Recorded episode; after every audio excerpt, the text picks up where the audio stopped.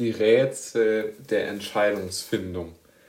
In der heutigen Podcast-Folge möchte ich über das Thema Entscheidungsfindung sprechen und über eine einigermaßen naheliegende Theorie, die suggeriert, dass die menschliche Existenz geprägt ist von Daten, der Auswertung dieser Daten und dass unsere Gehirne eigentlich mehr oder weniger konstante Datenströme sind, die Entscheidungen oder Ergebnisse zum Vorschein bringen. Es ist ja völlig unstrittig, dass wir als Menschheit sehr, sehr viele Daten auswerten. Als Person jetzt mal. Ja, also wir werten Daten aus, mit wem wir auf ein Date gehen sollen.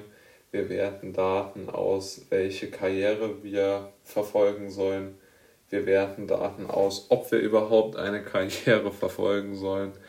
Also wir werten alle möglichen Daten aus und versuchen aus diesen Daten dann das Bestmögliche für uns selbst herauszukitzeln. Nun gibt es durchaus die Theorie, und die ist eigentlich auch gar nicht so wenig begründet, dass das alles ist. Dass wir über keine besonderen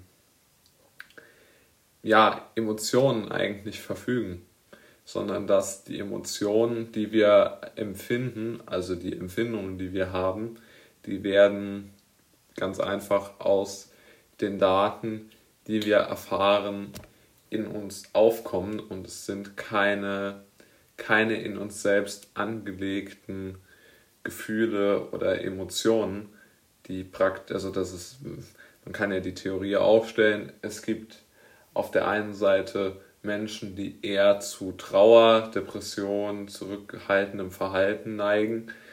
Und auf der anderen Seite gibt es Menschen, die sind extrovertiert, irgendwo auch narzisstisch, bis zu einem gewissen Grad erfolgreich und so sehr vorwärtsgerichtet in ihrem Tun und Leben.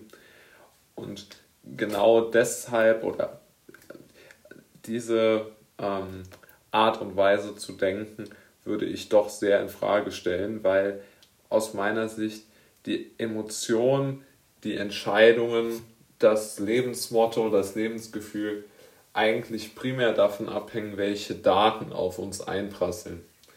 Nehmen wir mal folgendes Szenario an. Auf der einen Seite gehen wir mal auf die, auf die, ähm, auf die Seite des depressiven, zurückhaltenden Menschen.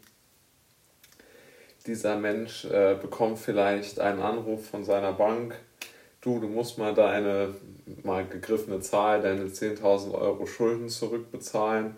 Und die, dem, die Person weiß aber nicht, wie sie diese Schulden zurückzahlen soll.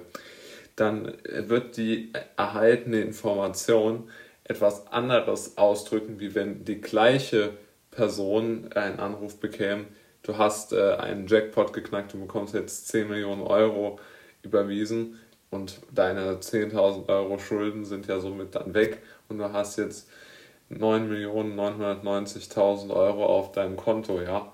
Und das ist ja genau da, und damit wäre die Depression sofort weg.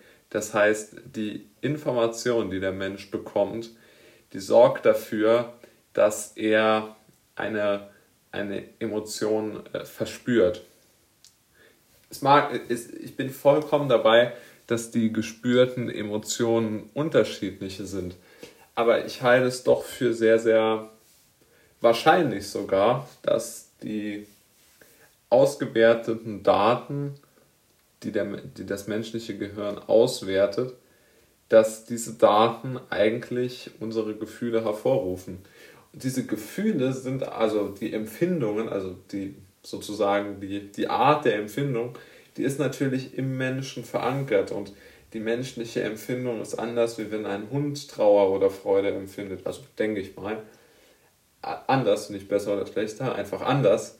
Aber ich bin mir ganz, ganz sicher, oder ich finde, es deutet relativ viel darauf hin, dass es halt keine.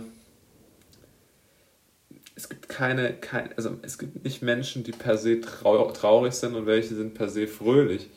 Ich glaube einfach, dass die fröhlichen Menschen tendenziell mehr fröhlich machende Daten für sich selbst ähm, vorgeschlagen oder einfach gesagt bekommen. Und die traurigen Menschen, die müssen, oder was ist, die müssen, die müssen einfach mehr traurige, schlechte Nachrichten erfahren und ertragen. Und deshalb sind sie traurig. Und das ist der Grund aus meiner Sicht, warum es dort eine solche Spreizung gibt zwischen den Erfahrungen, die Menschen machen. Es liegt an den Daten, die sie verwerten müssen.